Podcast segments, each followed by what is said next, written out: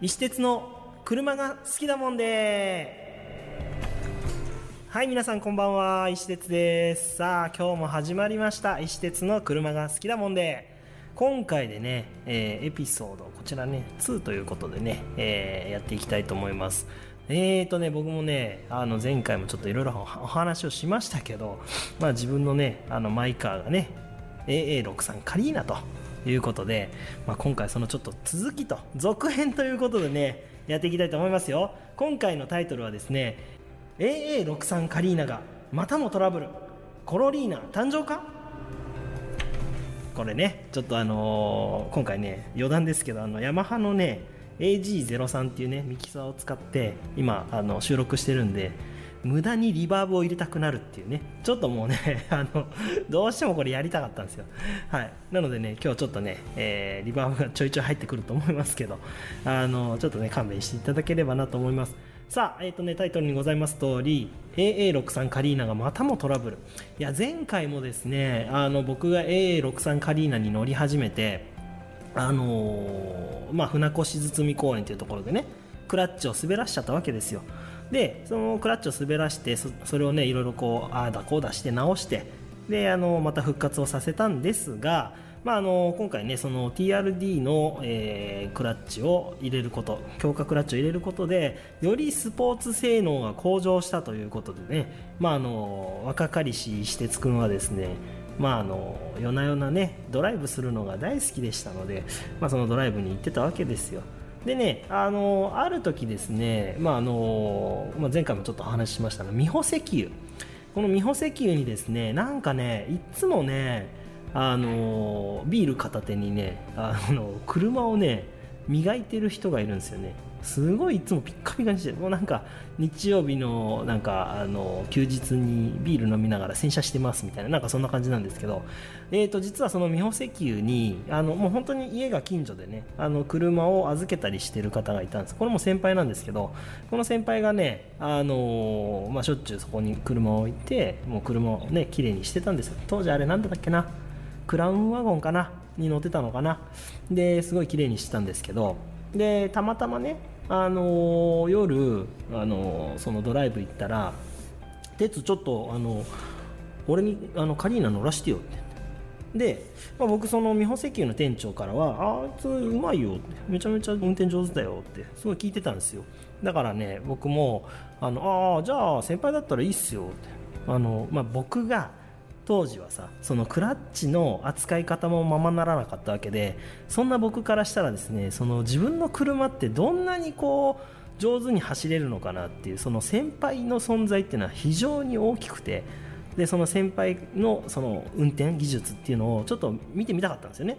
なんで僕ちょっとそのお願いをしてで、まあ、乗ってもらったわけですよ。そうするとねちょっとまああの僕とそのあの車をいつも洗車してる先輩が運転席と助手席乗ってで後ろに、えー、と美穂石油の店長が乗ってで行くわけですよ。でまああの下り坂だったかな？ちょっとね。ちょっと下り坂だったと思うんですけどそこの下り坂でね、まあ、結構あの上手だなと思いながら見てたんですけどまああの言うてねあの初めての初めて乗る車ですからその自分のこの愛車とは全く感覚が違うわけであの慣れてなかったからでしょうね。ちょっとねあのミスされちゃいましてね。でそのミスされちゃったらねまああのいい感じでガードレールとちょっとねあのお近づきになられて。であのね某漫画ではガードレールにフレンチキスみたいな感じありますけどまあもうこっちはディープキスですね。あのがっつりいきましたよ。あのまあよく言うクワガタになっちゃったってやつね。あのもうフロントバンパーの真ん中付近がぐしゃってこう潰れてちょっとまあクワガタになっちゃったんですよ。でいやいやこれは参ったなということで2人、まあ、3人ですね。3人で車降りていやどうするかと、まあ、あのちょっとこう落ち込むわけですよ。そりゃそうですよね。まあ僕は当然車のオーナーですからしかもね初めて買った車ですよ。愛車が、まあ、潰れてしまった。でその先輩運転してた先輩っていうのはうわやべえ人の車で事故しちゃったよと。いう話になるんですよね。まあ、2人ともねちょっともう本当にこう声も出しにくい状況で,、まあ、でその先輩は「うわ鉄ごめん本当申し訳ないわ」って言って申し訳なさそうに言うし。で僕は僕であのなんていうんですかそのままもう先輩だし「いやいやちょっとやめてくださいよ」みたいな「勘弁してくださいよ」言えないじゃないですか。だから「いやもう、大丈夫っすよ。でも怪我もなかったしよかったです」みたいな、まあ、そんな感じでこう2人でちょっと落ち込んでたんですよね。そしたらねその美保石油の店長後ろに乗ってたでしょ。でその後ろの美保石油の店長が来てあのその状況をもう一回こうちゃんと前から見て「うわクワガタ鳴っとるやん」って「クワガタ鳴ってんなどうするこれ」みたいな、ね、話になって。ちょっとあれ？空気違うぞ俺らと。みたいな。でキャッキャキャッキャ言ってんですよ。であのもうねその時のセリフが忘れられない。その美保石油の店長が「もういいじゃんいいじゃん。あのーコロナの顔にしてさ」って言って。でコロリーナにしたらいいんじゃね？はっはっはっはってめっちゃ笑ってるんですよそれをね言った瞬間あのそのドライバーのねもう一人の先輩めっちゃ怖い顔して「お前押すぞ」って「押すぞ」って黙っとけみたいな「はいシュンって美保石油店長シュンってしとったっすね。あれ見てねじゃあ僕もまたさらに言葉を失うみたいなそんな感じになっちゃって。まあそりゃそうっすよね。人の不幸をこうまあなんかまあ確かに蜜の味ですけれどもあの現場でその笑い方をされてコロリーナにしようやみたいな。コロリーナもう名言でしたね。まあというのもですねまあその美保石油の店長があのコロナの番に乗ってたんですよ。これ結構界隈でもねあの珍しくてあの目立ってたんでね清水じゃまあ有名だったかなっていう感じはしますね。であのそのコロナとカリーナが兄弟車だから顔くっつくでしょという発想になったんですね。でこれね、まあ、あの車好きの方なら皆さんご存知かもしれないんですけど当時から非常に流行ってたのがあの日産の180にシルビアの顔をくっつけたシルエイティというものが非常に流行ってたわけですよ、まあ、兄弟車ですからね。あのフェンダーを変えてヘッドライトを変えてグリル変えてバンパー変えてってするとあとボンネットも変えてね。ってすると顔がくっつくんだと、まあ、顔面スワップの走りでございます。でこれがね非常に流行ってたんで、まあ、多分そこからの発想でしょうね。大体シルエイティにする時もですね皆さんね大体どっかもう事故して顔からいっちゃってでシルビアの顔くっつけようかみたいなそんな発想だったんでまああの美保石の店長からしたらねあのいいじゃんいいじゃん。もうあのコロナとカリーナくっつけちゃえよ。コロリーナでいいじゃん軽い感じです。あれがまずかった。もう本当にもうししーんともうなんかねあれでしたよ。もう戦慄が走ったっすねそこその場では。でもう我々とりあえずそれを、まあ、自走もできたんでねちょっとゆっくりあのーその工場の方まで運んでであの直したわけですよ。で、まあ、この流れでいくとコロリーナが出来上がりそうじゃないですか。いやそのドライバーの先輩がちゃんと部品探してきてくれてカリーナになりましたよ革命4頭の。ちゃんと。ねこれでコロリーナになってたらどうしようかなと思うけど、まあ僕のためにねすごい必死で部品探してくれました。結局当時からこの AA63 カリーナっていうのがもう、ね、昭和50年代60年前後の車なんで、えー、ともともとその部品取りになるような中古部品とかはなかったんですね。で、まあ、新品パーツも当然もう全然ないような状態なので、まあ、そういう状況からね直すのに非常に苦労をしたと。いうわけなんですよ、まあ、それをですね頑張ってねその先輩が直していただきました。そのおかげで僕のねカリーナはねおそらく修復歴、まあ、当時はね僕はあの査定とかできなかったんで、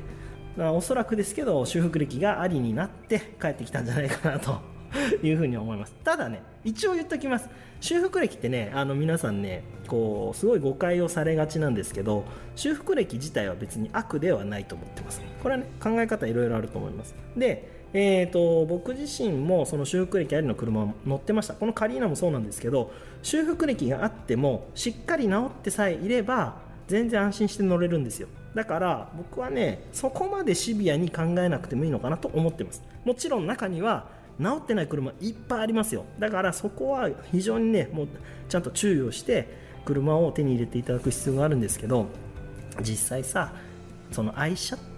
うん、もうそのなんていうんですか、まあ、家族みたいなもんじゃないですか。でそれが事故をしました。で修復歴が入っちゃいます。じゃあもう僕いらないですって。そんな寂しいことは言わないですよね。やっぱり愛情があって愛着があるからこそその車をきれいに直してもう一回乗りたいじゃないですか。でまあちょっとねこれも余談になりますけどえっ、と何？レースのシーンでもこういう車、まあ、当然レースなんてクラッシュなんかいっぱいありますからあのクラッシュしたからって言ってその車は車体を交換するってことはないですから。そうやってレースの世界でも車をしっかり直してまた再度ね次のレースにその車を持っていくというふうにしてるのでまあ大事なのはねしっかり直せるかどうかそういうところじゃないですかね。まあということでね今回のこの僕のカリーナ AA63 カリーナですね。これはねちゃんと復活を遂げました。まああのすごい綺麗に直していただきましたね。でその先輩もねもうあ鉄ごめんねって言ってやっぱ最後もねちゃんと謝っていただいてでしっかり直していただいてであの僕の手元に戻ってきたと。まあ、なのでね残念ながらあのコロリーナの誕生はなかったんですけれどもあの僕のマイカーはねそういう形で綺麗になって戻ってきました。でそこからですねあのまた僕はもう日々日々ですよ。本当毎日のように夜な夜なドライブするのは大好きだったのでもう本当毎日毎晩走り続けましたね。であのまあ、もう言うとね思い出もいっぱいありますよ。なんか友達とかね、えー一緒にねドライブ行ったりとかそういうのもしました。であれいつだったっけな？二十歳ぐらいかな。1年乗ったかな僕。実はねまたその夜な夜なドライブしてる時に今度は自分でですねあのぶつけてしまいまして。でそれが致命傷になって局その AA63 カリーナは廃車という風になりました。でね今思うといやあれで廃車にしたのもったいないなと思うんですよ。であの当時はねその足回りとかその部品が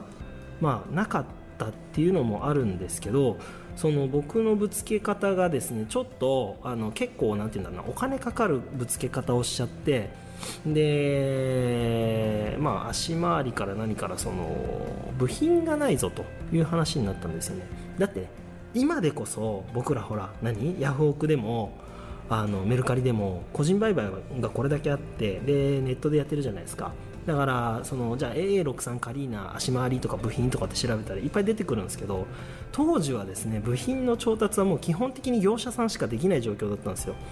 だからその板金屋さんとかにお願いして全国の全国のかなその中古部品に当たってもらったりとかで個人売買に関してはですねあのーなんだろう、えっとオプションのなんか裏の後ろの方の個人売買掲載ページあそこでこっちが、まあ、その探してますとかであと売りたい人が売りますみたいなそういう個人売買の方法しかなかったんですよね。そんな状況で AA63 ってただでさえマイナー車なのにその車の足回りを見つけてくるっていうのはもう本当至難の技だったんですよ。もちろんそういうねあのーていうんですかオーナーズクラブみたいなあのそういったところのねコミュニティにこう入ってればいいんですけど当時僕そういうものの存在も知らなかったんで、まあ、そんなところにも入ってないしで横のつながりも全然なかったから86はいっぱいいたんですよ。86はすごいいっぱい横のつながりで出てきたんですけど A63 はだって僕が知る限り当時僕しか乗ってなかったかな。あとなんか僕が廃車にするかしないかぐらいの前後でもう一人大学の連れがそれこそコロナのセダンに乗り始めたんですよ。だからあのちょっとそんな状況だったんでねもうパーツが出てこないということで泣く泣くですね僕のこの AA63 カリーナのあの車歴に幕が下ろされるという形になりました。まあ今考えるとちょっとね寂しいですけどね。でそこからですねあの僕はついにやっぱカリーナだとちょっとその上りとかで置いてかれちゃうんで軽さ大事だよねって言って。で86を買うことを決意します。そこから僕の86人生が始まりましたね。僕 AE86 に結果何台 ?5 台？5台かな乗ってたんじゃないですかね。であと A85 も持ってたんで計、まあ、そのレビン取れるので言ったら計6台乗り継いだり所有したりしたのかな。っていうぐらい A86 が好きでやりましたね。乗り継ぎましたね。まあでもねこれを話し始めたら多分もうね2時間番組になっちゃうんでね今日はこのぐらいかなと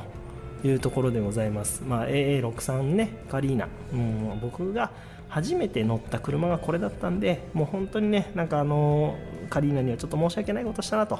思いますけどでもいっぱいあの思い出も作らせてもらったしそしてねあの学ばせてもらうこともいっぱいありました。ありがとうございました。さあこんな形でね今日のねエピソードは終了になるんですけれどもえー、とちょっとここで告知をさせてください、えー、とこのポッドキャストの収録が終わったらですね、まあ、機材がこれこのまま使ってるのであのその流れで僕 YouTube ライブの配信を行います。で今日もこの後ねライブ配信を行うんですけどポッドキャスト自体はしゅあの収録したあるので、えー、と来週来週というかねもう未来の配信になるんですけど、えー YouTube ライブはですねその今の現在の Now をね、え配信していく形になりますので、えー興味のある方はですね石鉄チャンネルと検索をいただきましてで YouTube の方からライブの方をご覧になってください。でね、えー、とその YouTube ライブの方でもねあのコメントお待ちしております。でこちらにいただいたコメントをですねまたポッドキャストの方でも配信していこうと思っております、えーこの YouTube と YouTube ライブとポッドキャストで、え2つでねこう盛り上げていきたいなと思っても思っております。でねあの他にもね SNS、えー、Twitter インスタ Facebook 等々やっておりますのでこちらもぜひフォローいただければと思います。ということで今日の配信は以上。また次回お会いしましょう。それでは皆様さようなら。